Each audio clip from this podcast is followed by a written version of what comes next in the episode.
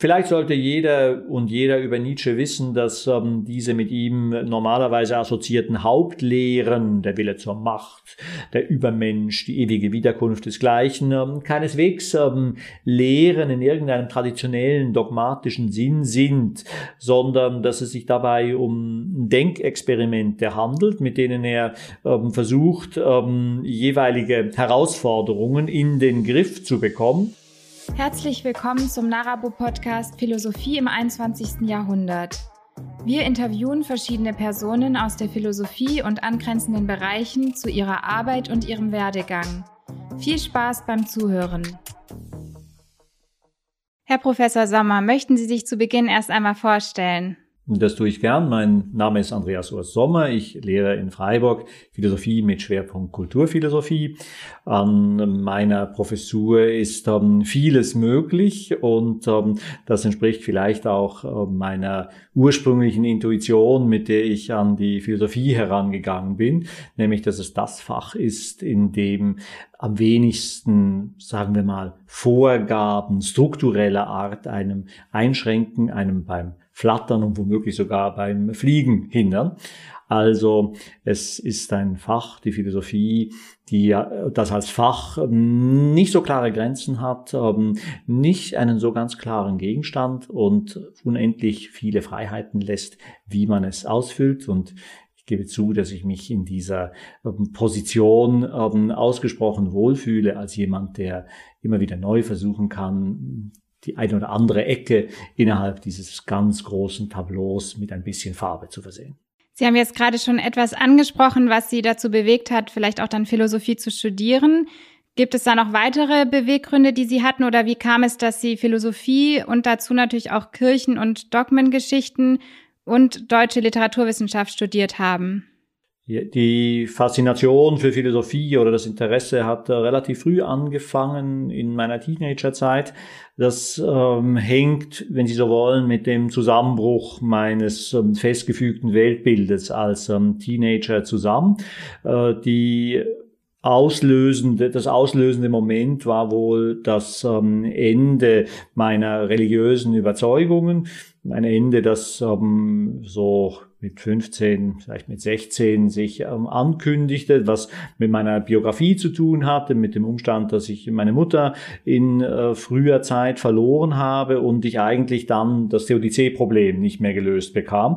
Die Vorstellung, dass es einen ähm, guten, allmächtigen und ähm, wohlgesonnenen Gott geben könne, ähm, der ähm, denjenigen, die ihm wohlgesonnen sind, auch ähm, bestmögliche Bedingungen auf Erden verschafft. Diese Vorstellung, diese naive, kindliche Vorstellung ist ähm, zerbrochen, weil es mir hochgradig ungerecht erschien, dass meine Mutter nun ähm, hat sterben müssen. Und ähm, da ist einerseits äh, die religiöse Überzeugung nicht mehr länger haltbar gewesen. Ich habe dann ein paar Jahre versucht, als Teenager durch eine besonders ähm, schroffe Form des Christentums äh, mir über mir darüber hinweg zu helfen. Also wenn man sagt, ja, man ist sozusagen ein verworfener Sünder, dann ist sozusagen jede Strafe recht. Aber so ganz plausibel fand ich das von Anfang an nicht. Ich habe also dann mit diesem ähm, in Unordnung sein, irgendwann angefangen zu leben. Und da hat sich die Philosophie aufgedrängt als diejenige, dasjenige Feld des Denkens, das ähm, nicht wirklich die Antworten bereit hat, aber sehr viele Fragen, die metaphysischen Fragen unbedingt im Raum und in der Schwebe hält, aber ähm, zwar individuell jeder Philosoph, jede Philosophin vielleicht zu Antworten kommt, aber es keine vorgegebenen, womöglich irgendwie dogmatisch festgelegten Antworten gibt. Und dann ist mir nach und nach in späteren Teenagerzeiten klar geworden, dass es auch eine gewaltige Freiheits, ein gewaltiges Freiheitsversprechen ist, was dahinter liegt. Und dieses Freiheitsversprechen ähm, wollte ich mir dann nicht durch ein Brotstudium wie Jura, was ich mal vorhatte, oder BWL oder so, ähm, kaputt machen lassen. Eine Weile lang hatte ich die Idee, na, ich könnte ja vielleicht Philosophie so nebenbei studieren und sonst was Richtiges tun, wie eben BWL oder Jura und dann in meinen Abendstunden als ähm, Richter oder als Banker äh, mich mit der Philosophie beschäftigen. Und das habe ich dann nicht gemacht, sondern den Mut gefunden, doch die ähm, Philosophie äh, äh, als Studium in Angriff zu nehmen, zusammen mit der Kirchen- und Dogmengeschichte, systematischen Theologie und ähm, der deutschen Literaturwissenschaft, ähm, letzteres aus äh, immer anhaltender Faszination für die fiktive Gestaltung ähm, unserer Lebensräume, ähm, für die Möglichkeit mit äh, Fantasie ganz neue Lebensräume zu erschaffen und bei den theologischen Fächern äh, sozusagen aus alter Interessensverbundenheit mit ähm, dem Feld des Theologischen ähm, abzüglich irgendeiner Form von religiösem Glauben. Das heißt, ich habe war immer fasziniert von ähm, allen Erscheinungsformen des Religiösen, aber eben seit Teenagerzeiten nicht mehr mit der Fähigkeit, mich da ähm, hineinzufinden in irgendeiner gläubigen Art und Weise. Und ähm, ich habe die Kombination eigentlich nie äh, bereut, ähm, weil natürlich, äh, gerade was das Theologische angeht, ähm, die abendländische Kultur, auch wenn wir das heute gerne verleugnen, äh, in wesentlichen Stücken aus dieser Tradition heraus geprägt ist und es vieles an sozusagen historischem Verständnis Verständnis mitgibt, wenn man äh, diese Fächer etwas, ähm, etwas genauer studiert hat. Ähm, ich war dann tatsächlich auch ähm, am Ende meines Studiums eine Weile lang versucht zu überlegen, ob ich nicht akademisch eher in der Kirchen- und Dogmengeschichte mich weiter qualifiziere, da eine Promotion anstrebe, einfach aus pragmatischen Gründen, vor allem weil die Chance in der Kirchengeschichte eine Assistenzstelle oder vielleicht später eine Professur zu bekommen, diese Chancen wären ungleich viel größer gewesen. Andererseits wäre auch das Frustrationspotenzial viel größer gewesen, ähm, weil man, wie ich selbst erlebt habe, mit sehr motivierten ähm, Dozentinnen und Dozenten in der Kirchengeschichte auf der einen Seite mit einer völlig desinteressierten Studierendenschaft, die halt diese Seminare besuchen mussten, ähm, aber eigentlich nur Pfarrerin oder Pfarrer werden wollten und möglichst sich nicht irritieren lassen durch so etwas wie historische Kritik oder so. Und dann habe ich mir gedacht, nee, ist vielleicht Vielleicht karrieretechnisch es besser, bei der Kirchengeschichte zu bleiben, aber ähm, vermutlich existenziell eher unbefriedigend. Und ähm, ich habe es dann nachträglich nicht bereut, ähm, auch wenn es ein paar Jahre noch schwankend war. Das heißt, Sie haben sich dann dafür entschieden, sich eben auf die Philosophie zu konzentrieren nach Ihrem Studium. Wie ging dann Ihr Werdegang weiter? Ja, das war nicht so ganz leicht, weil äh, mein Doktorvater von Basel, wo ich äh, damals studiert hatte, ich habe in Basel, in Göttingen und in Freiburg studiert.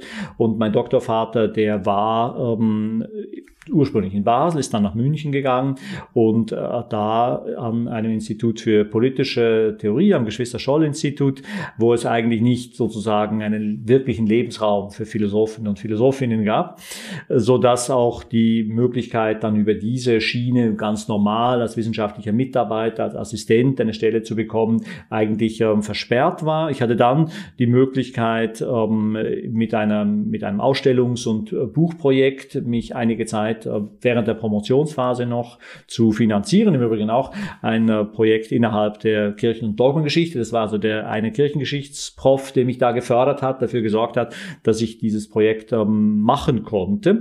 Ähm, und da ähm, habe ich mich also finanziell in der Promotionsphase über Wasser halten können und äh, nach der Promotion die Möglichkeit wahrgenommen, in die USA zu gehen, war dann ein Jahr in Princeton, was meinen, wie soll ich sagen, philosophischen Horizont ähm, insofern wesentlich erleichtert, äh, erleichtert und erweitert hat, als das, ähm, ich sage bewusst erleichtert auch, ähm, weil, sagen wir mal, die Erdenschwere der hermeneutischen Tradition Kontinentaleuropas da ähm, durch analytische Destillation ähm, ein wenig ähm, aufgehoben in einem mehrfachen Sinne aufgehoben wurde. Sprich, die, äh, das Philosophy Department in Princeton war eines, das ähm, in den 90er Jahren ähm, doch noch ähm, eine gewisse analytische Orthodoxie gepflegt hat, äh, aber schon sehr stark aufgeweicht. Also man muss dazu sagen, Princeton hat lange die höchste Orthodoxie in analytischen Tradition äh, vertreten, wo dann Leute wie ähm, Richard Rorty ähm, sich von dannen gemacht haben, weil halt für sie da kein, kein wirklicher Platz war. Ähm, das war dann in den 90er Jahren längst nicht mehr so. Da gab es ähm, äh, Kolleginnen, die oder Professorinnen, die sehr stark in der kontinentalen Tradition waren oder sehr stark in der poststrukturalistischen Tradition und vor allen Dingen auch über die, das Philosophy Department hinaus ähm, ein Raum von viel Anregung. Sprich, ich habe in äh, den USA ähm, sozusagen das alte Versprechen der Philosophie, dass sie einen ganz weiten Raum öffnet, ähm, wiedergefunden oder ähm, bestätigt gefunden ich will damit natürlich nicht sagen, dass es in Kontinentaleuropa oder in den deutschsprachigen Universitäten, an denen ich war, nicht ähm, diese Freiheiten auch gegeben hätte. Aber die Horizonterweiterung hat mir sehr gut getan. Auch die Horizonterweiterung bei manchen mit ähm, sozusagen neuen Orthodoxien konfrontiert zu werden. Es gab dann schon ein paar wirklich hardlinige Analytiker da, ähm, die mich abgeschreckt haben und gleichzeitig fasziniert. Und in diesem Wechselspiel von Abschreckung und Faszination ähm, habe ich mich ähm, durchaus wohlgefühlt. Und natürlich war ich ähm, als Postdoc ja auch ähm, in gewisser Weise vogelfrei. Also ich konnte die Dinge tun, die ich tun wollte. Ich musste nichts am Pflichtprogramm absolvieren bin dann, ähm, also ich hatte mir dann in den USA ähm, überlegt, ob es nicht sinnvoll wäre, da auch den Absprung zu versuchen in Richtung der, der akademischen Tätigkeit in den USA. Ähm, damals gab es noch keine Juniorprofessuren in äh, Deutschland oder in der Schweiz. Ähm, in den USA war das natürlich längst etabliert, das Tenure-Track-System. Da hätte man also durchaus als Assistant Professor irgendwo anfangen können, habe aber das System, und ich war mir zu stolz, das mir einzugestehen, das System nicht wirklich begriffen. Also das System lief anders als damals und eigentlich noch heute in Deutschland, dass man also eigentlich über Empfehlungen an entsprechende Stellen kommt. Und ich war mir zu schade, Leute zu bitten, mir eine Empfehlung zu meinen Gunsten zu schreiben. Sprich, ich habe, weiß nicht, sehr viele Bewerbungen für entsprechende Stellen in den USA damals verschickt und nie oder höchst selten irgendeine Antwort bekommen, die äh, mich ermuntert und ermutigt hätte. So dass also die kurzfristige Idee, vielleicht doch in den USA zu bleiben, äh, diese kurzfristige Idee sich dann in Luft aufgelöst hat. Und da bin ich zurück nach Europa, nach Wolfenbüttel, ähm, an die Herzog-August-Bibliothek, wo ich ähm, an einer Habil-Idee gearbeitet habe zur Geschichtsphilosophie im 18. Jahrhundert. Die Dissertation, das vielleicht nachgetragen, ähm, hat sich mit Nietzsche beschäftigt und ähm, ich wollte dann aber weiter zurück in der Geistesgeschichte, auch meine Interessen an einer Philosophie, die sagen wir mal, ernüchtert ähm, diese Interessen ähm, weiter verfolgen. Und die Geschichtsphilosophie im 18. Jahrhundert ist ein Versuch gewesen, wiederum Sinn zu stiften, Sinn, der ähm, auf theologischer Seite nicht mehr so wirklich im Angebot war. Und dieses Angebot ähm, schien mir aber höchst verdächtig, so dass ähm, mein Umgang mit der Geschichtsphilosophie im 18. Jahrhundert in diesem Projekt, das dann die Habil wurde, ähm, auch ein entsprechend ähm, kritischer war. Und Wolfenbüttel hatte sich damals angeboten, bietet sich noch heute an, weil halt hier viele Spezialistinnen und Spezialisten für die Zeit ähm, des 18. und auch des 17. Jahrhunderts arbeiten aus ganz unterschiedlichen Fächern. Und erst von da aus an habe ich dann in Anführungszeichen normale, eine eher normalere, zumindest ein ähm, paar Uni-Jahre gehabt, ähm, habe also da ähm, einen, ein Angebot angenommen, nach Greifswald zu gehen, auf eine normale Assistentenstelle, ähm, die ich dann einige Jahre am äh, Institut für Philosophie der Uni Greifswald bei Werner Stegmeier absolvieren und ausfüllen durfte. Und dann war aber sozusagen der Punkt erreicht, ähm, der häufig in Philosophenviten im deutschsprachigen akademischen Leben ähm, sich einstellt, dass man zwar qualifiziert ist, ich hatte mich dann in Greifswald habilitiert, dass es aber keine Stellen gibt. Und ähm, ich hatte dann das Glück, dass sich bei der Heidelberger Akademie die Möglichkeit auftat, im Rahmen eines Kommentars zu den Werken Nietzsches, den der Germanist, ein äh, Projekt, das der Germanist Jochen Schmidt initiiert hatte, da mitzuarbeiten und ähm, konnte dann, bin dann nach Freiburg gegangen, ähm, zusammen mit der, mit der Familie und ähm, das Akademieprogramm bietet die Möglichkeit zumindest einer längerfristigen oder langfristigen Beschäftigung. Das Problem ist, es halt dann doch noch keine Aussicht auf Lebzeiten. Also man ist nicht nur in einem Projekt ein, zwei Jahre angestellt oder vielleicht als Mitarbeiter oder als Assistentin ähm, drei oder fünf oder sogar sechs Jahre. Ähm, das ist dann schon etwas längerfristig, bis zu 15 Jahre und so lange ist unser Kommentarprojekt bei der Akademie ähm, bilanziert gewesen. Wir werden es jetzt Ende des Jahres abschließen, noch nicht ganz. Wir haben dann noch ein Auslaufjahr, das wir ähm, von einer Stiftung finanziert bekommen haben. Aber das ist keine Lebenszeitperspektive und es gab, ergab sich dann aber erfreulicherweise die Möglichkeit, ähm, dass hier in Freiburg eine Professur geschaffen wurde, die mit der ähm, Leitung des Nietzsche-Kommentars verbunden war und diese Professur dann eben mit der Denomination Philosophie mit Schwerpunkt Kulturphilosophie, die ähm, bekleide ich jetzt seit 2016, nachdem ich aber eben schon einige Jahre länger hier in Freiburg war, wenn aber eigentlich nur als, als Gast, wenn man so will, insofern ich ja bei der Akademie angestellt war. Ja, durch Ihre Ausführungen jetzt zu Ihrem Werdegang hat man ja ein wenig schon Ihre Interessen auch raushören können. Was sind denn aber jetzt so die Themenschwerpunkte, die Sie heute besonders interessieren?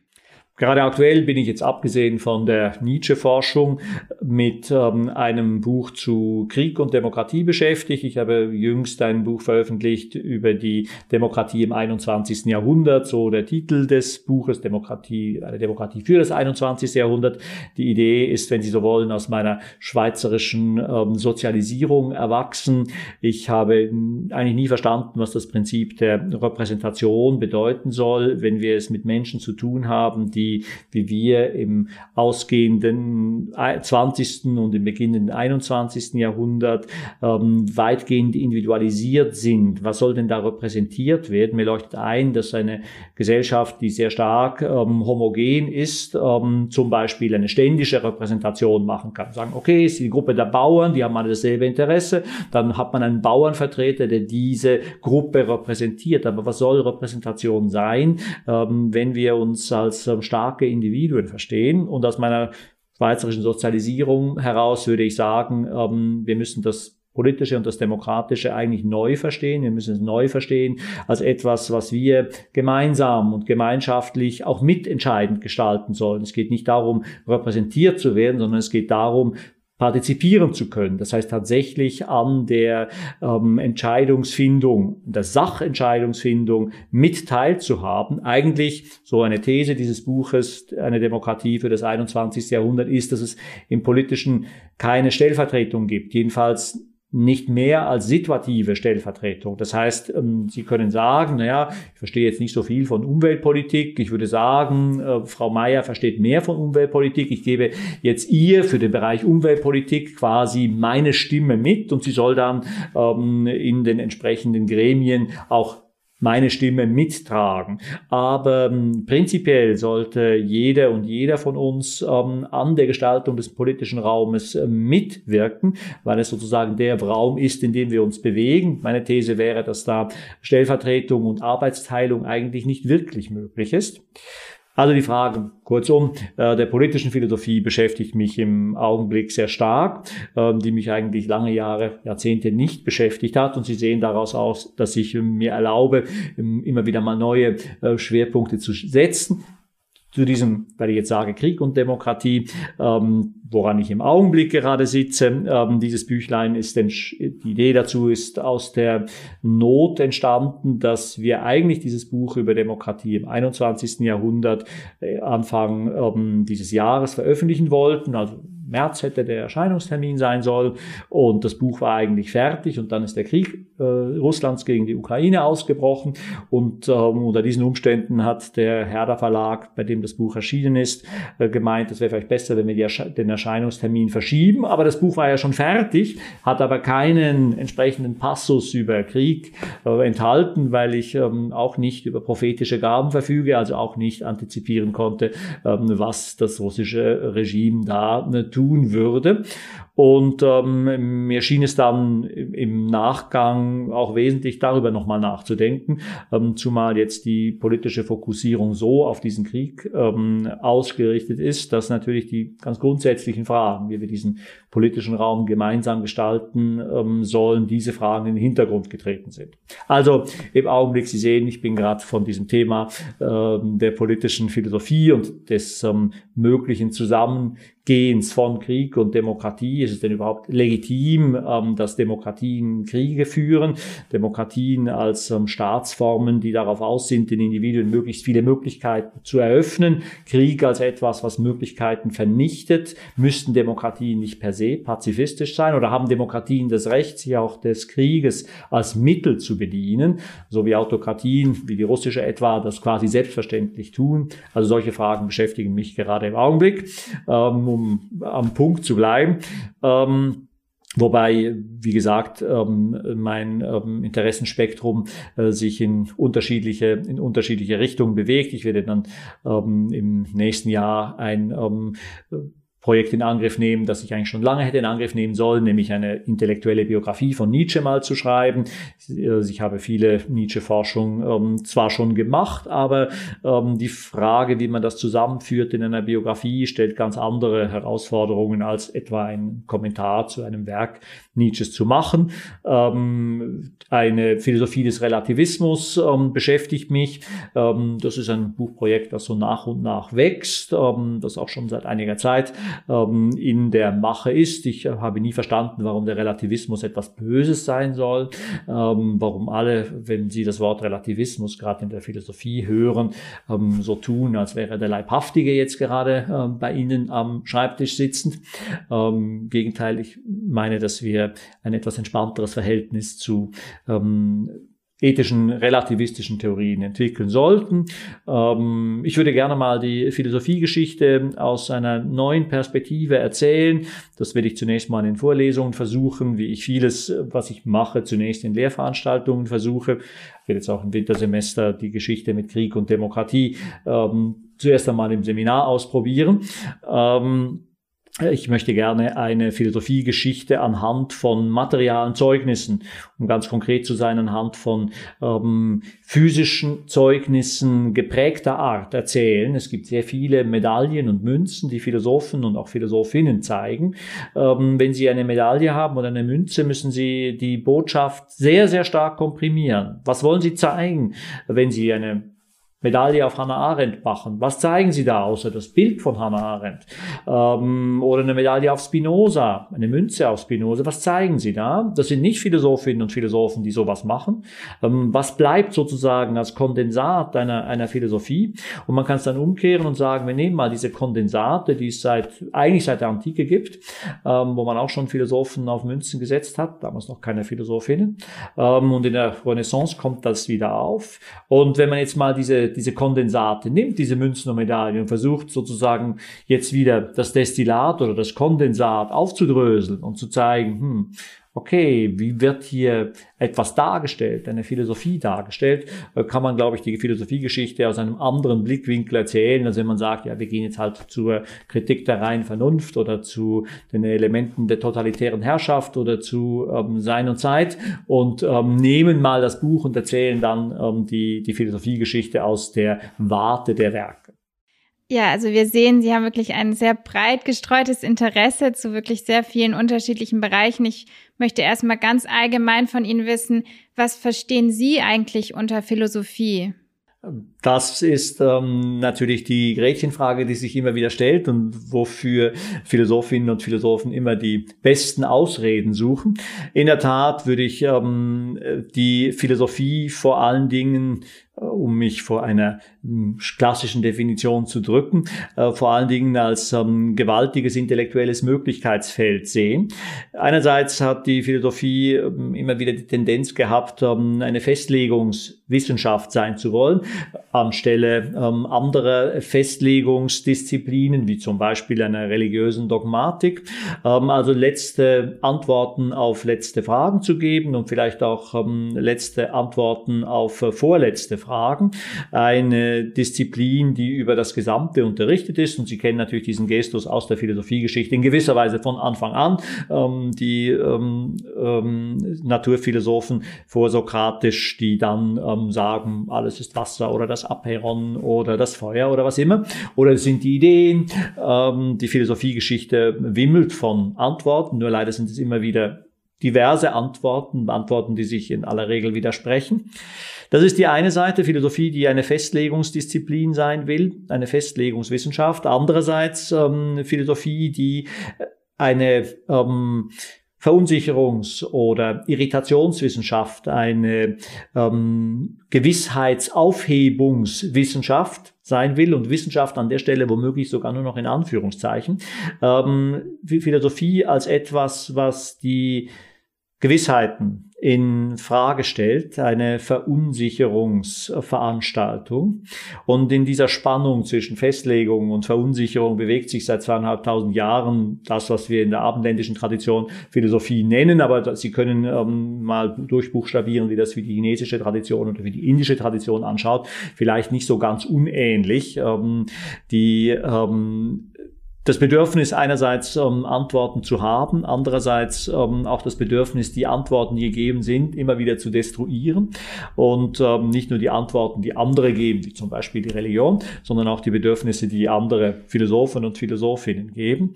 Also Philosophie als ein gewaltiges Möglichkeitsfeld, was mich natürlich auch wiederum an der Philosophie im akademischen Bereich ähm, fasziniert, dass sie einerseits Wissenschaft ist, ähm, die irgendwie im Konzert der Wissenschaften eine mehr oder weniger ähm, etablierte Rolle hat, andererseits natürlich auch ganz jenseits von Wissenschaft steht. Ähm, wenn mich die Kolleginnen und Kollegen aus der Geschichtswissenschaft oder aus der Astrophysik fragen, ja, was man dann so als Wissenschaft in der Philosophie treibt, kann ich natürlich rausreden und sagen, na ja, man macht Philosophiegeschichte, man beschäftigt sich damit, was haben die Alten gesagt und die vielleicht noch nicht ganz so Alten, kann das rekonstruieren. Und in dieser Weise würde ich sagen, ich arbeite natürlich auch philosophiehistorisch ähm, mit den entsprechenden Ansprüchen, die die Philosophie, die eine historische Wissenschaft stellt. Andererseits aber scheint mir auch immer wieder notwendig, sozusagen die Denkdynamik ähm, in Gang zu setzen. Deswegen würde ich auch die Philosophie keineswegs aufs Akademische beschränkt wissen wollen. Also mir war es immer wichtig, das habe ich vorhin bei der Vita sozusagen ausgelassen, äh, mir war es immer wichtig, die andere Seite auch zu sehen. Ähm, Philosophie Kant mit Kant gesprochen, auch für die Welt zu treiben, aber nicht im Sinne von Popularisierung. Also wir haben jetzt sozusagen große Erkenntnisse in der Wissenschaft, Philosophie und gehen jetzt raus und verteilen, verteilen die Erkenntnisse ans allgemeine Publikum, ähm, wie man sagen kann, naja, klar, ein Astrophysiker, der hat seine ähm, hochgradig äh, elaborierten Theorien und macht seine hochgradig elaborierten Experimente beispielsweise oder Beobachtungen und geht dann raus und sagt, was er so macht, wofür er seine Steuer, wofür die Steuergelder benutzt und eine äh, Biochemikerin würde das in gleicher Weise tun, wie der Astrophysiker das macht. Es finden Popularisierungen statt, Rechtfertigung. Die Philosophie ist es insofern anders, als Philosophie, glaube ich, in gleicher Weise auch so sozusagen allgemein oder im, im, großen Forum oder im großen Publikum stattfindet. Also ich würde sagen,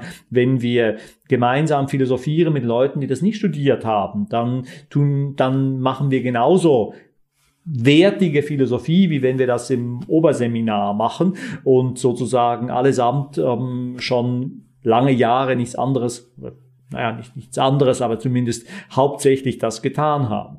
Also Philosophie ist ähm, genauso etwas für die Welt wie für die ähm, Schule oder fürs, ähm, fürs Akademische und das ähm, habe ich auch immer wieder versucht, ähm, sagen wir mal populärere Bücher oder so zu schreiben. Klar mal als letztes dazu, ähm, das ist mir nicht immer gut bekommen. Das heißt, ich habe mir dann sagen lassen müssen, ähm, bei ähm, einem Berufungsgespräch mal, ist ja schön, was Sie wissenschaftlich so machen mit Nietzsche und Geschichtsphilosophie und den Stoikern und so. Aber sie schreiben ja noch populäre Bücher und das geht gar nicht an unserer Universität. Okay. Da würde ich gerne einmal ganz kurz nachhaken. Was glauben Sie, wieso ist es in Universitäten vielleicht heutzutage immer noch nicht gerne gesehen, wenn man auch populärwissenschaftliche Bücher schreibt? Ich glaube schon, dass es eine, eine, gewisse, eine gewisse Angstbesetzung da ist, ähm, dass man sich kompromittiert. Also wenn ähm, Philosophen und Philosophinnen hingehen und ähm, so etwas machen, was womöglich noch andere verstehen, dann ist es eben noch was anderes, als wenn das die Biochemikerin oder der Astrophysiker macht, ähm, weil ähm, da ist sozusagen sind die Sphären, die Sphären irgendwie klar. Da kommt man sozusagen top-down. Also klar, man muss mal dem, dem Normalbürger, der Normalbürgerin erzählen, was denn so ist.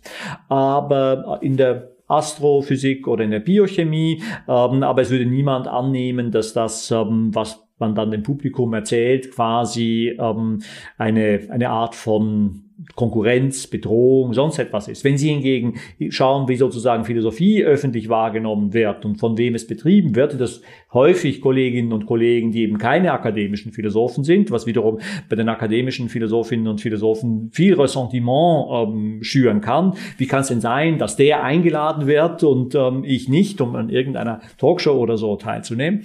Das ähm, führt zu großen Irritationseffekten, dass ähm, die ähm, Art von populärer Philosophie nicht einfach nur die ähm, ausgedünnte ähm, Wissenschaft ist, wie die populäre Astrophysik oder die populäre Biochemie, sondern na, irgendetwas anderes. Und ähm, dieses andere wird irgendwie als bedrohlich empfunden, gerade dann, wenn man sagt, wir hier an der Universität machen strenge Wissenschaft, egal ob wir das als Logikerinnen tun oder als Philosophiehistoriker oder als ähm, angewandte Ethikerinnen. Ähm, in all diesen Fällen würden die Kolleginnen und Kollegen ähm, selbstverständlich einen hohen wissenschaftlichen Standard erheben.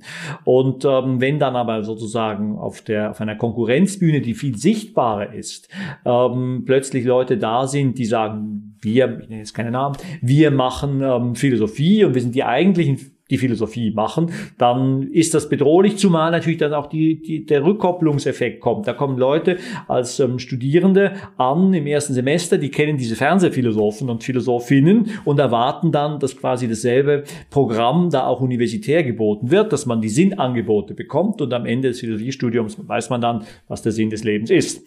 Ähm, dass das nicht so ist, das ähm, ist eine Frustrationserfahrung, die viele machen, die mit dem Philosophiestudium mit der entsprechenden Erwartung äh, angefangen haben. Ähm, und ähm, ich würde ja, in, um, um da ähm, einen Vorschlag zur Güte ma zu machen, sagen, das kann man eigentlich viel entspannter sehen. Ähm, ich würde einerseits, wie gesagt, die Dignität dessen, was außerhalb des Akademischen an Philosophie gemacht wird, überhaupt nicht bestreiten wollen. Ich würde auch jetzt für meine eigene Erfahrung sagen, ich lerne philosophisch oft sehr viel mehr von Leuten, die überhaupt nie auch nur eine Stunde in Philosophie Philosophieseminar saßen, weil sie interessante Perspektiven, interessante Einblicke haben. Philosophie ist ja auch immer es anders zu sehen, einen anderen Blick zu äh, gewinnen und gerade das ist mitunter schwierig, wenn man eben seine Routinen hat. Man bearbeitet die Probleme so und so, egal ob sie analytische Philosophin sind oder ob sie hermeneutische Philosophin sind oder ob sie Philosophiehistorikerin sind. Äh, man hat sozusagen Regularien,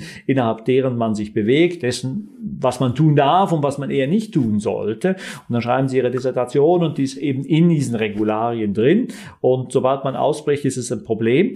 Ähm, aber Philosophie lebt von diesem Ausbrechen. Ähm, anders als die Astrophysik oder die Biochemie. Und ähm, das führt zu Irritationseffekten, die ich selbst persönlich eben als sehr fruchtbar empfinde. Wie gesagt, ich glaube, es ist häufig hilfreich von Leuten, die äh, nie was mit akademischer Philosophie zu tun äh, hatten, äh, ins äh, Gespräch zu kommen, dass sich dann ein philosophisches Gespräch entwickeln kann.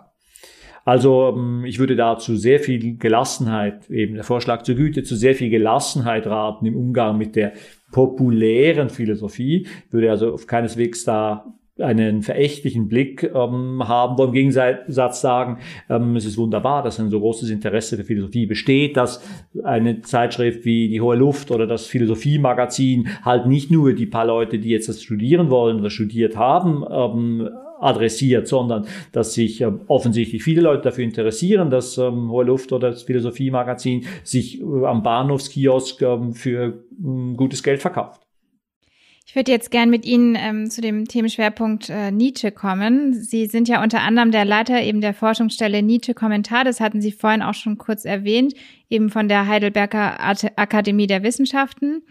Können Sie da vielleicht ganz kurz etwas über die Arbeit dieser Forschungsstelle erzählen? Tatsächlich ähm, haben wir bei Nietzsche das Problem, äh, dass natürlich äh, unglaublich viel ähm, von unglaublich vielen über Nietzsche gesagt worden ist. Ähm, ich meine mich zu erinnern, dass jemand mal gezählt hat, wie viele Sekundärliteraturtitel es da gibt. Es waren, ich glaube, 30.000 schon bis zum Ende der 90er ähm, Jahre des 20. Jahrhunderts. Also sehr viel Literatur. Das Problem bei Nietzsche ist, dass ähm, die Fokussierung ähm, in dieser fast unübersichtliche Nietzsche-Literatur, sagen wir mal, zu wünschen übrig lässt. Das heißt, Nietzsche ist ein Autor, der dazu einlädt, ähm, ihn äh, punktuell aufzugreifen. Das heißt also, Sie haben irgendein Thema, der Tod bei Nietzsche oder die Frau bei Nietzsche und ähm, haben scheinbar glücklicherweise von ihm viele Aphorismen in sehr vielen unterschiedlichen Kontexten, ähm, die etwas über den Tod oder über die Frau oder über ähm, das Sternbild ähm, äh, des großen Wagens sagen. Und wenn Sie dann eine entsprechende Seminararbeit oder Dissertation schreiben, wenn Sie die entsprechenden Stellen zusammensuchen und ähm, ein schönes Potpourri und Mosaik machen. Die, die Grundintuition äh, des Nietzsche-Kommentars der Heidelberger Akademie ist es, zurück zu den Werken zu gehen, zu sagen, wir müssen diese Werke als Werke ernst nehmen. Das sind durchkomponierte Werke, auch wenn sie aphoristisch daherkommen. Es ist keineswegs so, dass das Aphorismenbuch von 1882 einfach nur austauschbar ist mit dem Aphorismenbuch von 1878.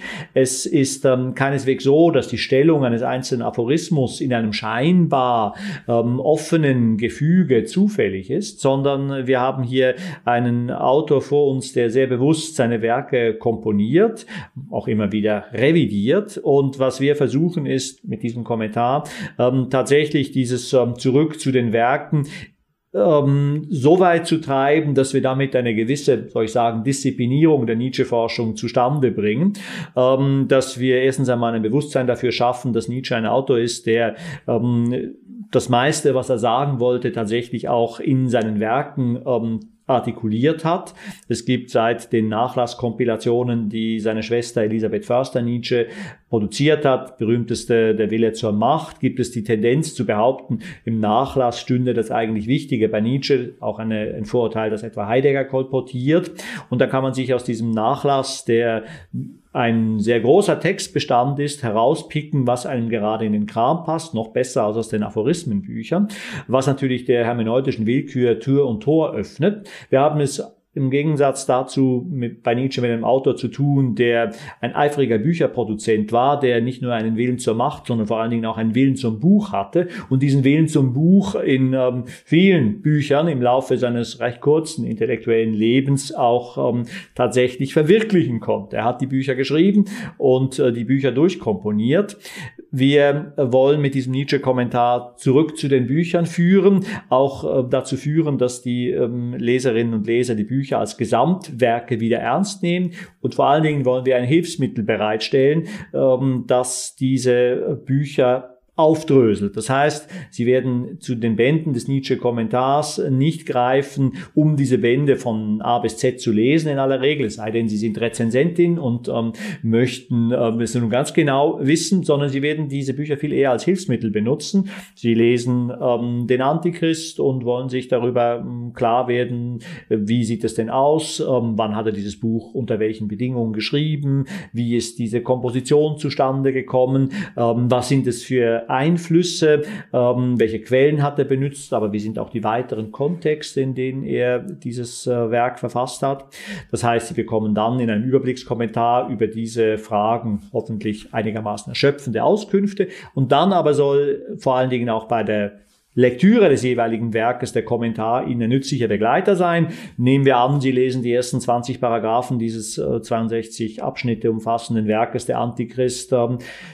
Durch und stolpern dann beim Abschnitt 21 und äh, denken, ja, verstehe ich überhaupt nicht, was sind denn da die Kontexte? Nietzsche ist ein Meister darin, ähm, seine eigenen Kontexte zu verschleiern, auch häufig so zu tun, als wäre er auf dem einsamen Gipfel des Geistes und hätte eigentlich niemanden äh, überhaupt nötig, um äh, zu seinen höheren Einsichten zu kommen.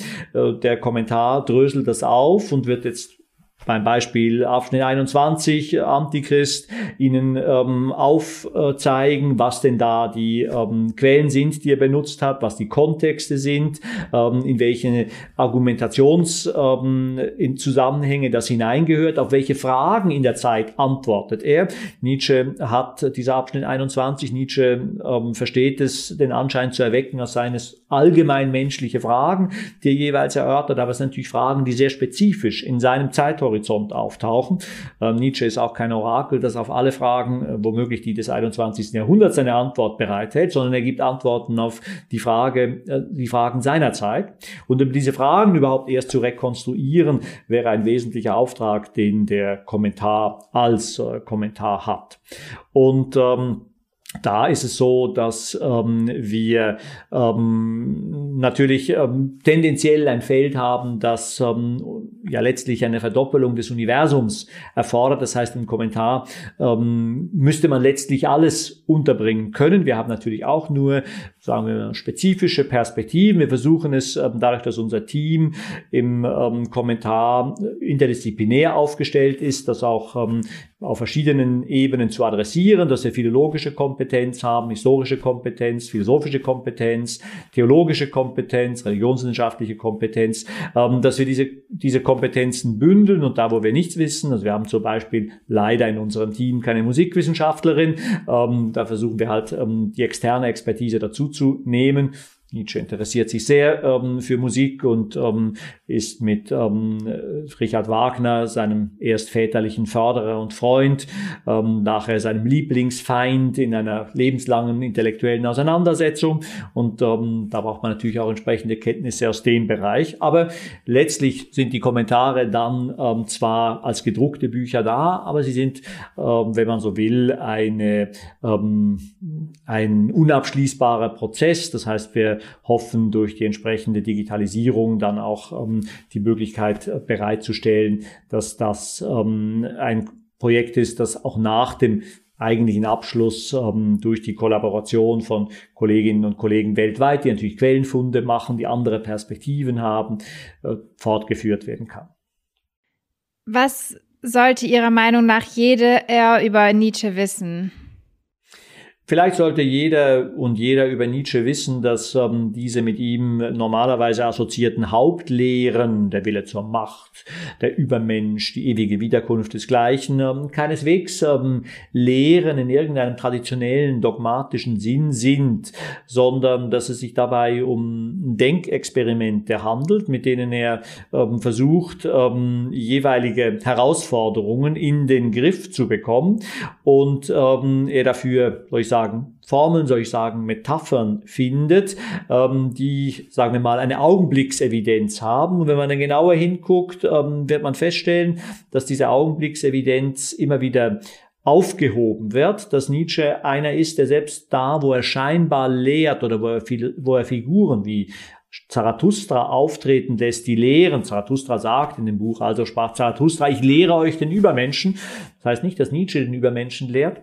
Ähm, dass Nietzsche ein Autor ist, der, wenn er solche Lehräußerungen tätigt oder Figuren auftreten lässt, die solche Lehräußerungen tätigen, sich immer wieder selbst ins Wort fällt. Nietzsche ist der Philosoph, der und das würde ich sozusagen als Quintessenz äh, mitgeben, derjenige ist, der der große Irritationskünstler unter den ähm, Kolleginnen und Kollegen des Faches ist. Im Übrigen stammt er ja traditionell auch nicht aus dem Fach. Er ist von Haus aus Philologe und nicht Philosoph.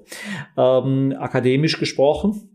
Also Nietzsche ist derjenige, der scheinbar Lehren hat und ähm, diese Lehren aber immer wieder selbst unterminiert, der ähm, immer wieder seine Leserinnen und Leser äh, zum Narren hält und sie als Leserinnen und Leser zum intellektuellen, äh, zum intellektuellen Experimentieren anspornt, aber auch auf der anderen Seite selber Experimente mit den Leserinnen und Lesern macht. Nietzsche ist natürlich der große Provokateur, der immer wieder Dinge bringt, die wir völlig unmöglich finden als ähm, Leserinnen und Leser des 21. Jahrhunderts, aber auch schon als Leserinnen und Leser des 19. Jahrhunderts unmöglich gefunden hätten. Was machen solche Texte mit uns? Was ist es ähm, denn, was uns hier so aufregt, wenn einer hingeht und ähm, sagt, es gibt eine radikale Ungleichheit der Menschen. Wie wollen wir das mit unseren Weltbildern äh, zur Deckung bringen? Was machen wir, wenn einer sagt, es gibt eine Herren- und eine Sklavenmoral?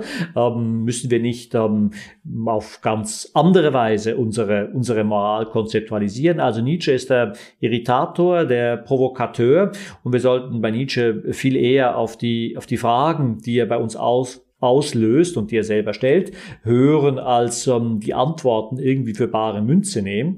Wir haben so eine Tendenz ähm, in der Philosophie des 20. Jahrhunderts, in der Rezeption Nietzsches, ihn sozusagen auf das festzulegen, was Philosophen, jetzt spreche ich ausdrücklich von Philosophen und nicht von Philosophinnen, was Philosophen lange Zeit ähm, gemacht haben, nämlich tatsächlich ein Lehrgebäude entwickelt.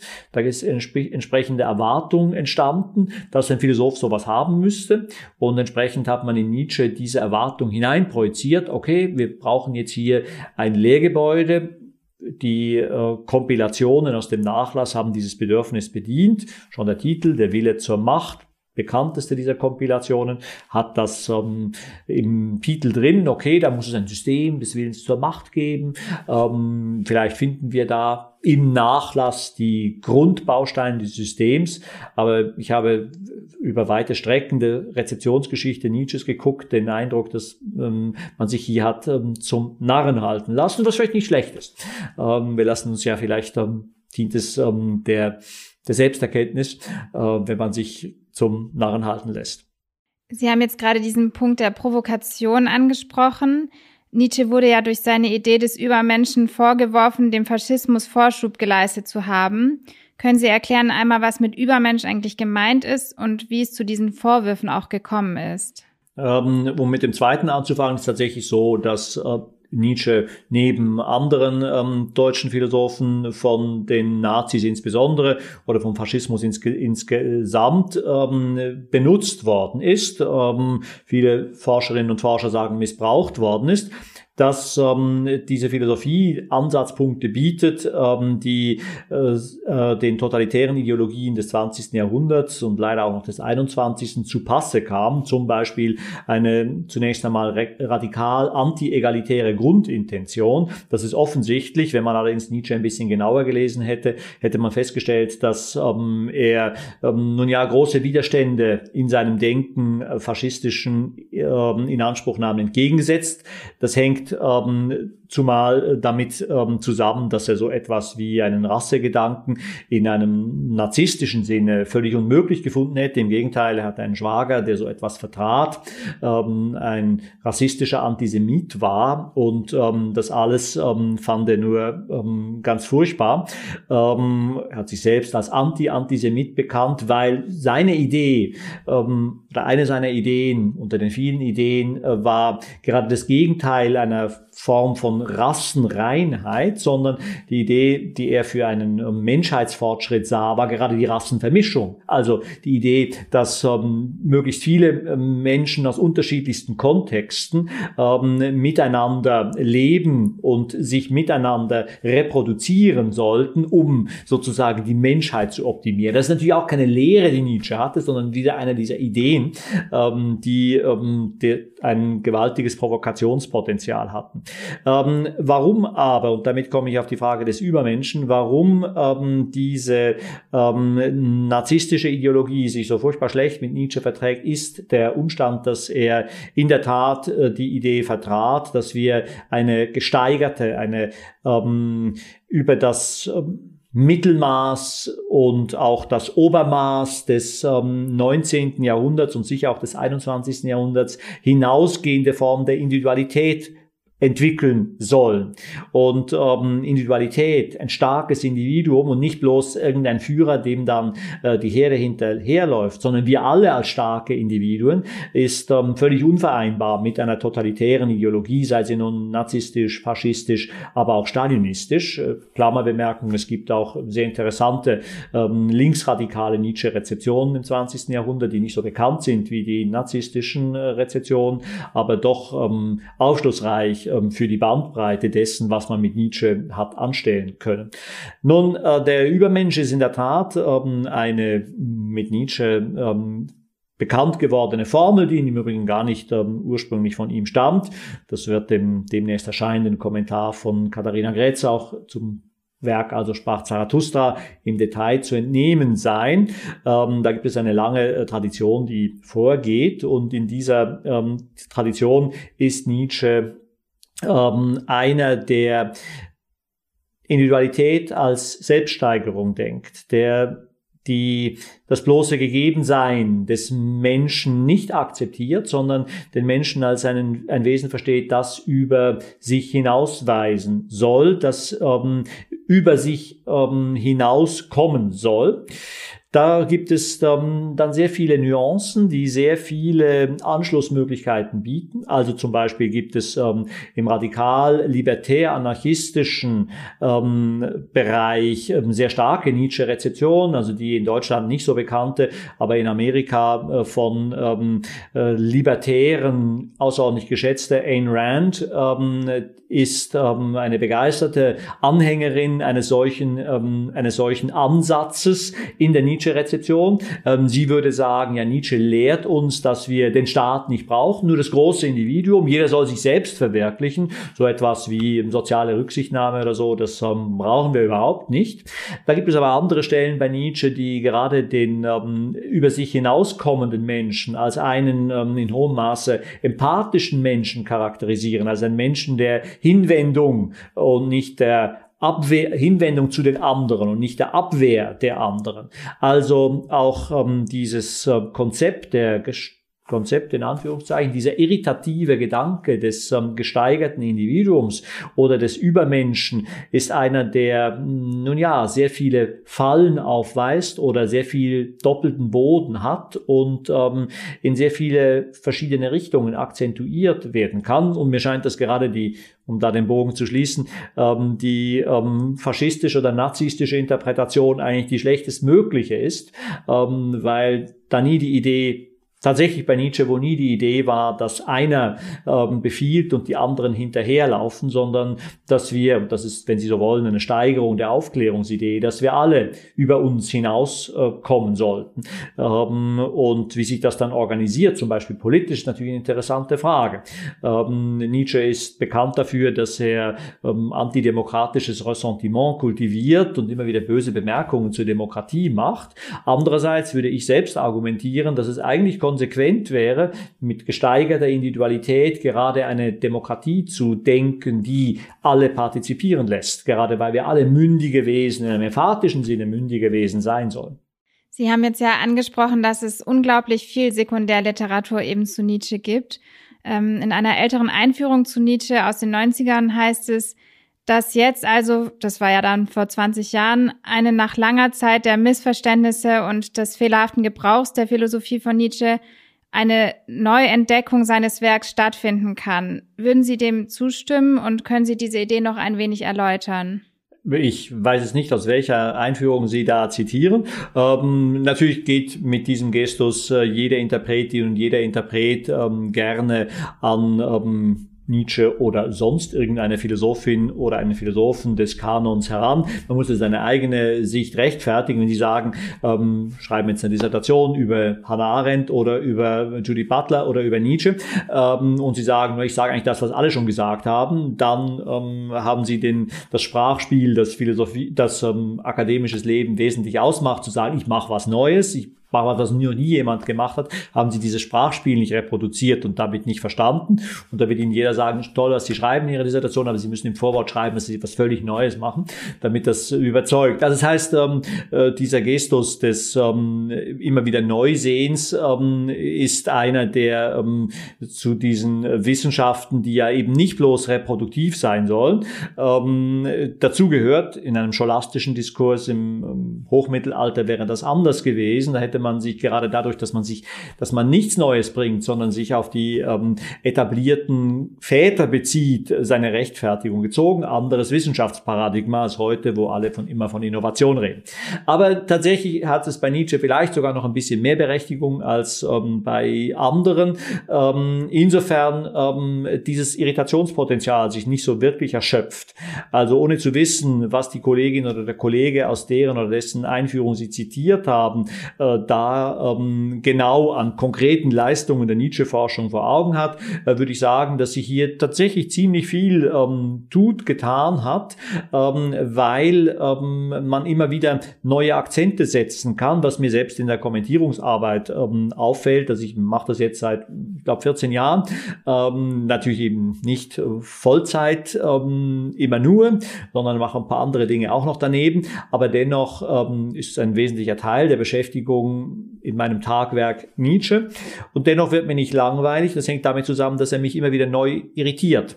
Also der ist ein Autor, bei dem ich nicht weiß, was auf der nächsten Seite steht, obwohl ich eigentlich denke, ich habe dieses Buch schon doch dreimal gelesen. Ich bin gerade bei Menschliches, Allzu Menschliches und habe das Buch auch in, in Vorlesungen, Seminaren häufiger mal ähm, Vorbereitung auf den Kommentar ähm, zur Diskussion gestellt, habe immer wieder neue Einsichten von den Studierenden bekommen, zum einen, aber auch selber bei der Lektüre immer wieder andere Akzentsetzungen und ich weiß sozusagen heute noch nicht, womit mich Nietzsche morgen wieder überraschen wird. Und ähm, das, glaube ich, bildet sich dann unmittelbar auch in der, in der Forschung ab, dass dieses Irritationspotenzial sich nicht so richtig erschöpft.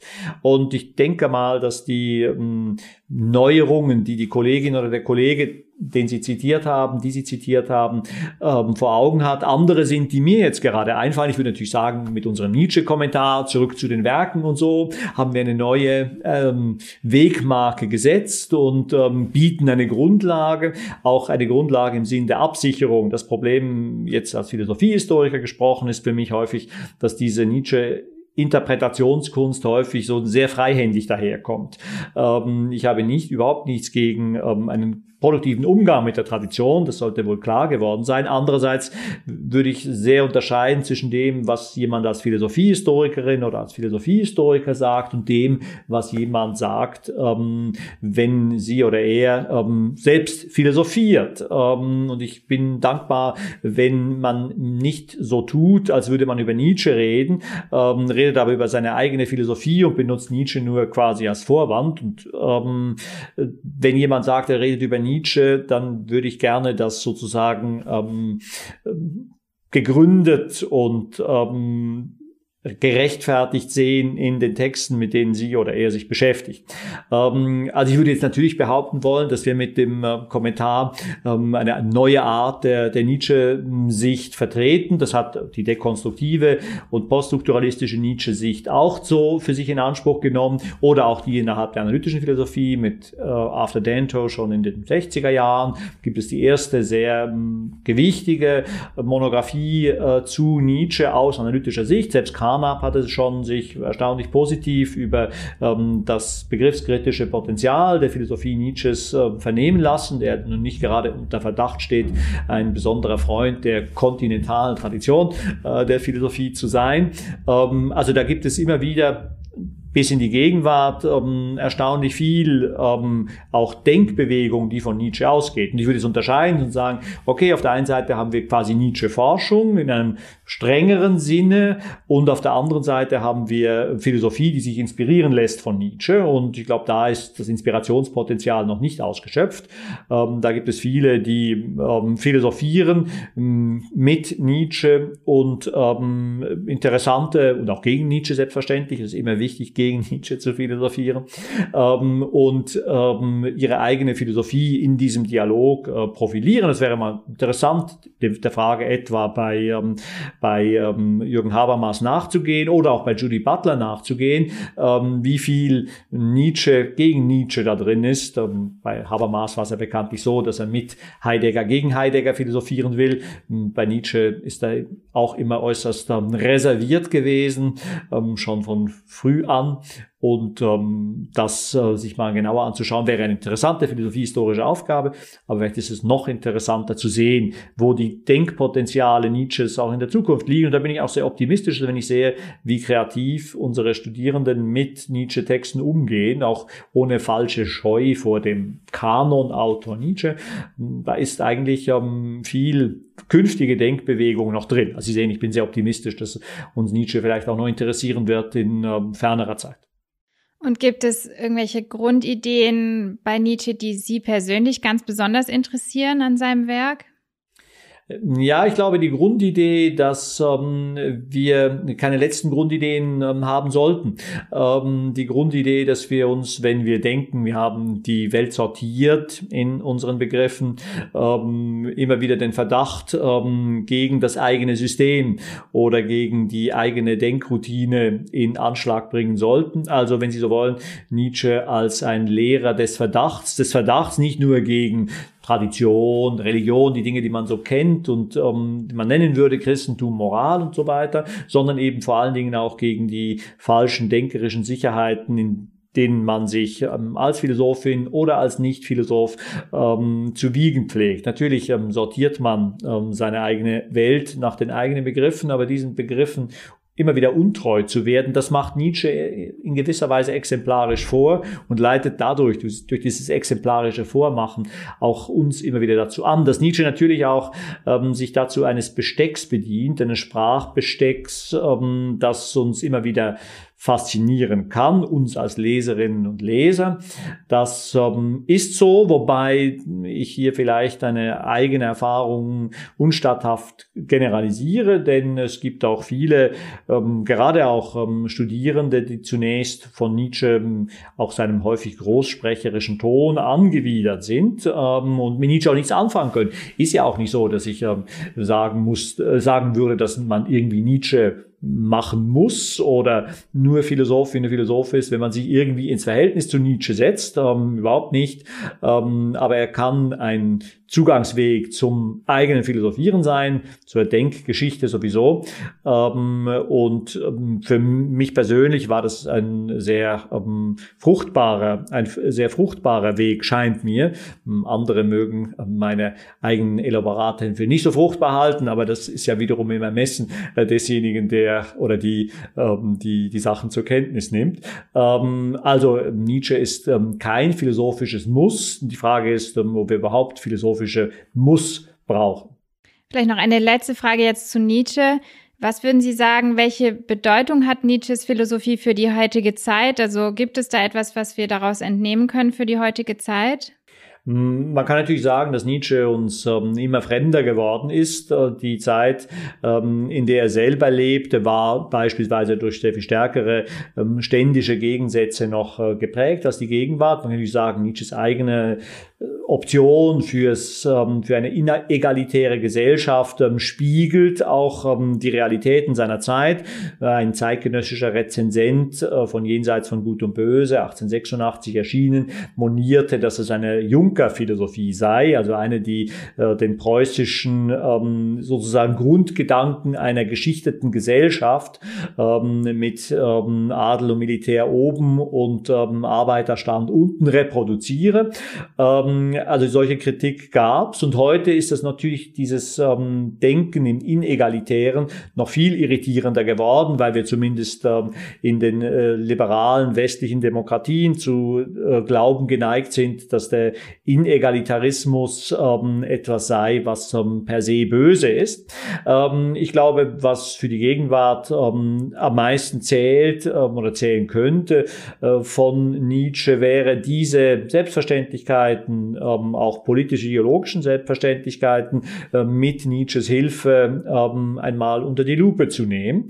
Ähm, und da sieht man natürlich dann häufig auch, dass die Argumente, die Nietzsche vorbringt, vielleicht nicht so weit tragen. Der Kommentar ähm, hilft gelegentlich dabei, die Argumente zu rekonstruieren, wenn das im schönen aphoristischen Flow nicht ganz so äh, transparent ist. Also Nietzsche, äh, glaube ich, hat aufgehört, aufgehört, als ähm, protofaschistischer Philosoph uns Angst und Schrecken einzujagen.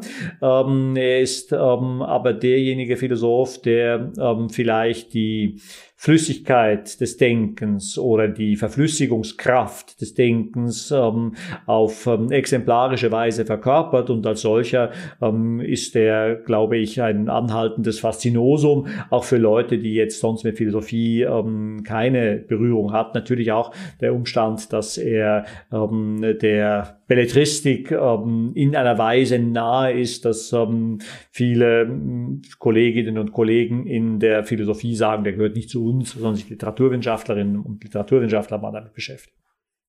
Ich würde gerne jetzt noch kurz auf ein anderes Thema kommen, mit dem Sie sich ja auch viel beschäftigt haben, nämlich dem Stoizismus. Sie haben unter anderem ein Buch geschrieben, Die Kunst der Seelenruhe, Anleitung zum stoischen Denken. Können Sie dazu kurz etwas sagen? In der Tat ist ähm, Stoa ein ähm, Gebiet, das mich in gewisser Weise aus der ähm, eigenen ähm, Betroffenheit heraus ähm, auch schon von früh an fasziniert hat, weil natürlich die stoische Philosophie eine ist, die einem durch äh, Lebensregeln versucht, äh, gegen die Unbillen des Schicksals ähm, einen Panzer zu verschaffen. Wer stoisch sich wappnet, Sie sehen, ich benutze da militärische Metaphern, die Stoiker auch zu äh, benutzen liebten. Ähm, das heißt, es ist ein Versuch, philosophisch äh, die Angriffsfläche ähm, dessen, was man Schicksal oder Unglück oder Zufall nennt, zu, minimieren und sich ähm, ganz aufs äh, eigene zurückzuziehen, sich völlig unabhängig zu machen von den Dingen, die normalerweise als wertvoll gelten für einen anständigen Stoiker, eine anständige Stoikerin ist es völlig egal, ob sie jetzt gesund oder krank ist, ob sie am Hungertuch nagt oder in Fülle lebt, ähm, dass das in den Realitäten von Stoiker-Biografien nicht ganz immer so realisiert wurde. Das ähm, steht wiederum auf einem anderen Blatt. Es ist die stoische Philosophie ein ähm, Angebot äh, der philosophischen Lebensgestaltung. Und ähm, dieses Angebot, das in der griechischen Antike entwickelt und in der römischen Antike und in der frühen Neuzeit fortentwickelt wurde, diese, ähm, dieses Angebot hat ähm, nach wie vor eine Faszinationskraft. Ähm, das Problem ist, dass sie sich in der stoischen Philosophie, wenn sie sie quasi nach Lehrbuch ähm, absolvieren würden, auch viele, wenn sie so wollen, metaphysische Hypotheken damit einkaufen. Das heißt, die stoische Philosophie ist eine Philosophie, die davon ausgeht, ähm, dass wir eine geordnete Welt haben, einen Kosmos haben. Äh, sie geht von der ähm, Gelenktheit ähm, des ähm, Schicksals aus, von der ähm, letztlich ähm, im gesamten ähm, völlig unbestrittenen ähm, Organisation als einer Wohlorganisiertheit des ähm, Universums und von solchen Überzeugungen sind wir ähm, heute mitunter sehr weit entfernt. Das heißt, was machen Sie, wenn Sie einerseits ähm, sich äh, wappnen wollen gegen die Unbillen des Schicksals, auf der anderen Seite aber die Hypotheken, die metaphysischen nicht mit ähm, ins Kalkül nehmen, wenn Sie nicht davon überzeugt überzeugt sind, dass der Kosmos wohlgeordnet ist, wenn sie nicht davon überzeugt sind, dass es einen einzigen Gott gibt, der in allem drin ist und der irgendwie dafür sorgt, ähm, dass ähm, nichts völlig aus dem Ruder läuft, ähm, können Sie dann noch so sicher sein, dass Ihnen die Virtus, die Vortrefflichkeit, ähm, die ethische, aber vor allen Dingen einfach auch ähm, lebensgestalterische Vortrefflichkeit ähm, in allen Lebenslagen ähm, zu Gebote steht. Ich bin nicht so sicher, meine also, und deswegen habe ich auch in, in, die, in die Richtung, abgesehen von ein paar Sachen, die eher philosophiehistorischer Art sind, zur Stoa, versucht nachzudenken, was ist denn, wenn wir ähm, eine Philosophie ähm, stoisch äh, inspiriert sein lassen, die diese Hypotheken nicht übernimmt, die nicht mehr glaubt an ähm, das Ganze als wohlgeordnetem Ganzen, wenn sie nicht mehr glaubt daran, dass wir irgendwie ein Gott der alles lenkt, in allem drin haben. Und da meine ich, dass wir durchaus auch noch einiges ähm, aus diesem stoischen Repertoire übernehmen können, wir es aber gleichzeitig, wie soll ich sagen, experimentalphilosophisch auflockern sollten.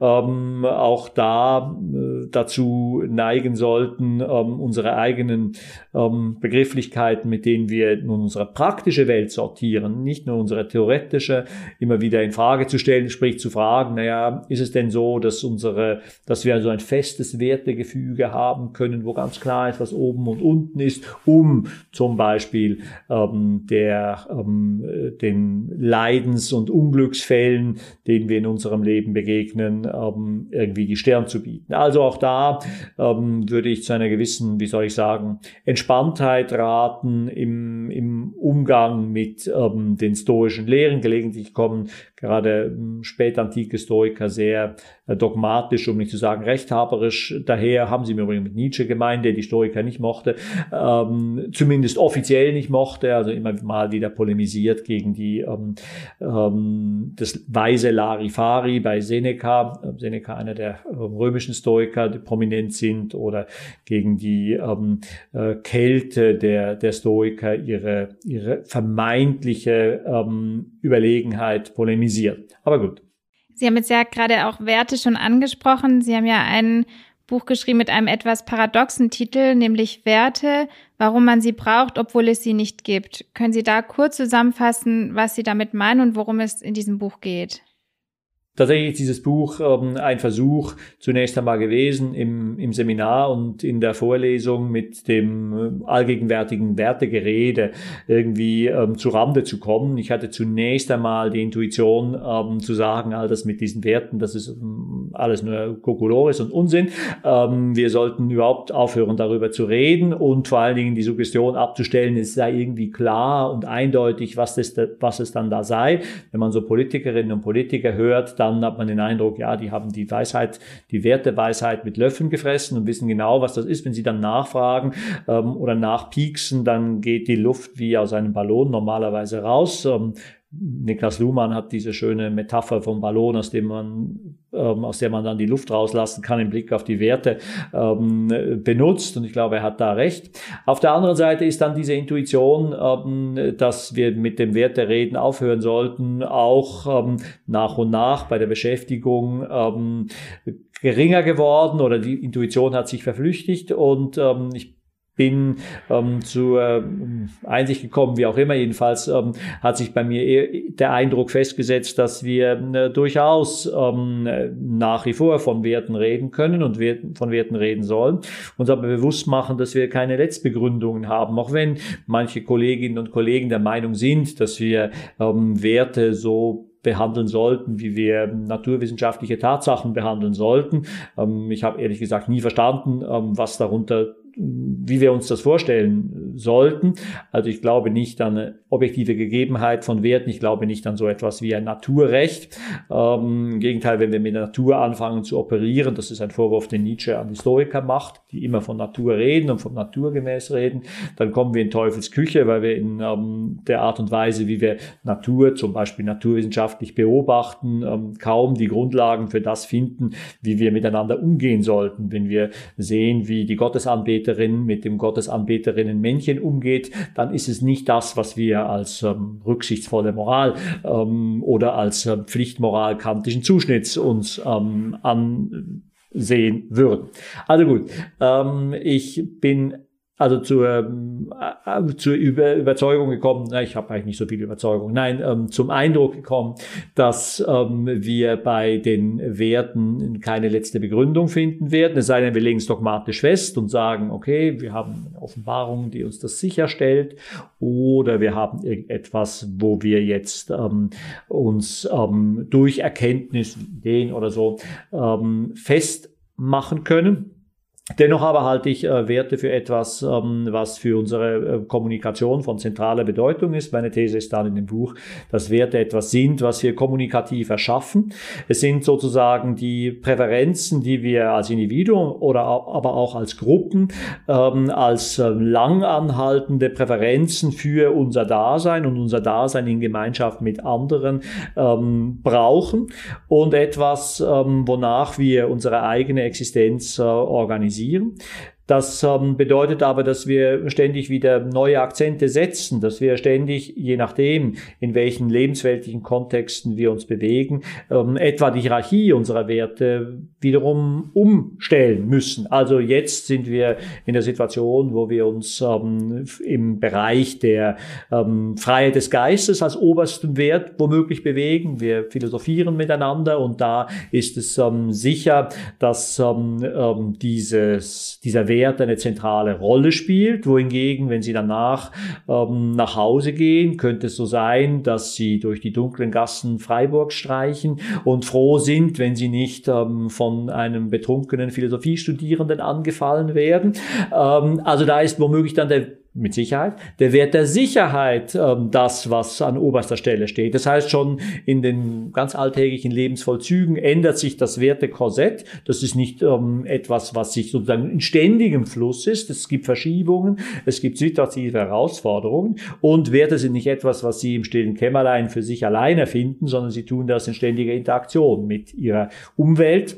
Ähm, also die These des Buches ist, dass es die Werte nicht als objektive Gegebenheiten gibt, sondern dass die Werte etwas sind, was wir als ähm, Kommunikationsentitäten ähm, erschaffen, was wir brauchen, um uns selber im Leben zu orientieren. Nichts, ähm, was sich äh, im Bausch und Bogen sozusagen auf, den, auf die Müllhalde der Geistesgeschichte kippen würde wollen, wie die Eingangsthese war, sondern etwas, ähm, was eben, obwohl es nicht existiert, wie der der Hase oder das Känguru ähm, etwas ist, was uns ähm, lebensdienlich ist.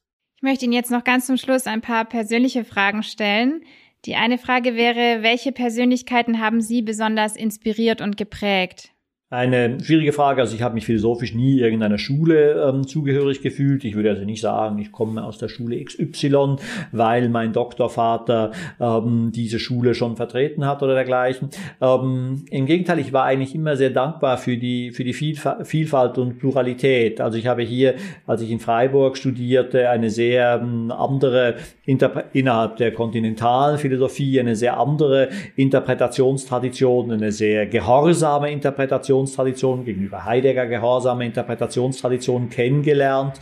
Andernorts in Göttingen eine sehr ähm, kalte, distanzierte Art des Umgangs mit Philosophiegeschichte oder auch mit philosophischen Thesen, Themen und ähm, Problemen. Also ich würde ähm, mich tatsächlich scheuen, eine einzelne Persönlichkeit herauszugreifen und zu sagen, das ist jetzt der, der akademische Lehrer, der mich geprägt hat oder auch zu sagen, jetzt irgendwie, es war halt Platon, ähm, der mich, ähm, als ich ähm, acht Jahre alt war, eines Tages erleuchtet hat oder Nietzsche oder Kant oder Sextus Empiricus. Ähm, das ist mir tatsächlich, wenn ich jetzt bei Sextus Empiricus äh, bin, ähm, skeptische Denker ähm, jetzt aus der Tradition immer wieder angetan haben. Das ist so. Ähm, diese skeptische Tradition, ähm, die hat für mich, ähm, sagen wir mal, eine, eine Patenrolle übernommen. Meistens auch Figuren, die irgendwie nicht so recht in die Philosophie einzusortieren waren, also wie etwa ähm, Michel de Montaigne. Ähm, aber das gilt jetzt auch fürs, ähm, fürs Biografische. Ähm, also man könnte durchaus, ich habe das Skepsis-Büchlein meinem Vater gewidmet. Ähm, mein Vater, der evangelischer Pastor ist, und man denkt, geht ja gar nicht zusammen mit, ähm, der, mit der Skepsis. Das Wichtige, was mir mein Vater ähm, auf den Weg gegeben hat, ist, ähm, dass er ähm, alles akzeptiert, was ich tue. Das Einzige, was er nicht akzeptiert, ist, dass ich ähm, Fundamentalist werde. Ähm, egal in welcher Form Fundamentalist. Ich glaube, wenn ich RAF-Fundamentalist geworden wäre, wäre das für ihn genauso schlimm gewesen, wie wenn ich äh, protestantischer Fundamentalist geworden wäre. Ich, das hatte er wohl eher im Sinn. Ähm, und dieses ähm, sozusagen Bereitschaft, das andere zu sehen, das andere zu akzeptieren, die ist mir schon von früh an mitgegeben worden, unter anderem durch die ähm, Person meines Vaters.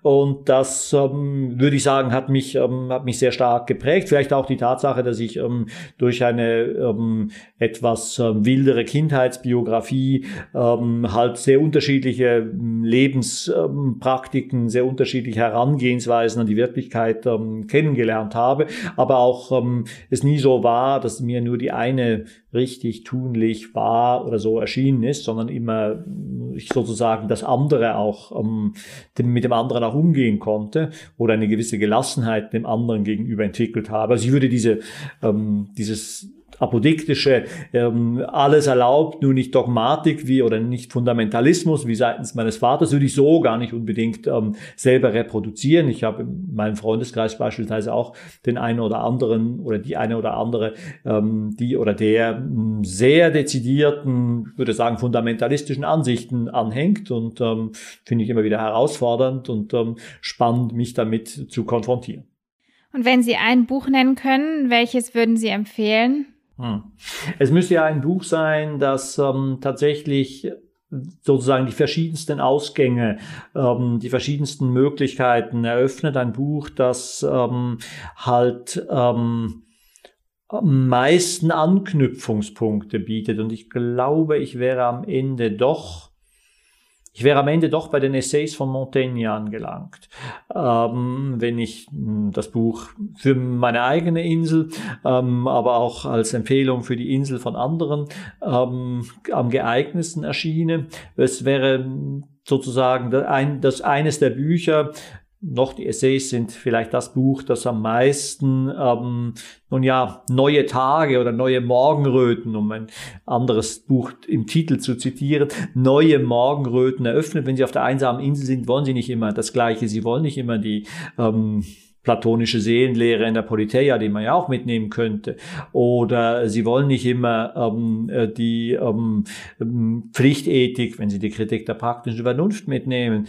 Äh, oder sie wollen nicht ähm, nur aufgeschlüsselt haben, wie es denn mit der Weltgeschichte aussieht, wenn sie die Phänomenologie des Geistes mitnehmen.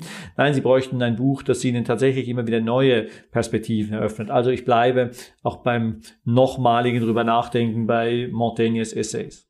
Dann möchte ich Sie ganz zum Schluss noch fragen, ob Sie vielleicht von sich noch etwas sagen möchten. Ähm, keine letzten Worte ähm, oder das letzte Wort, das ähm, die ähm, Neuformulierung dessen ist, was Goethe am Ende gesagt haben soll. Goethe soll ja vor seinem Tod gesagt haben, äh, mehr Licht, da soll man ihm ähm, die Jalousien geöffnet haben und dann ist er in eine andere Welt hinübergedämmert. Ähm, Thomas Bernhard, der österreichische Schriftsteller, hat eine wunderbare kleine Erzählung geschrieben, wo ein Goethe-Forscher zu beweisen sucht, dass äh, Goethe nicht etwa mehr Licht gesagt hat, sondern mehr nicht. Und ähm, dieses mehr nicht ist ja durchaus ein Schlusswort jetzt an dieser Stelle. Ähm, aber es gibt immer noch mehr und das ist sehr tröstlich und die Philosophie bietet auch immer noch mehr. Vielen Dank, das war ein sehr schönes Schlusswort. Ich möchte mich ganz herzlich bei Ihnen für das Gespräch bedanken und dass Sie sich dafür die Zeit genommen haben. Vielen Dank. Herzlichen Dank Ihnen, Frau Rentsch, Herr Klimelle. Wir freuen uns, dass du dir die Zeit zum Zuhören genommen hast. Gerne kannst du uns deine Anregungen, Gedanken oder Wünsche mitteilen. Ausschnitte des Interviews kannst du dir auch als Video auf unserem Narabo YouTube-Kanal ansehen. Bis zum nächsten Mal.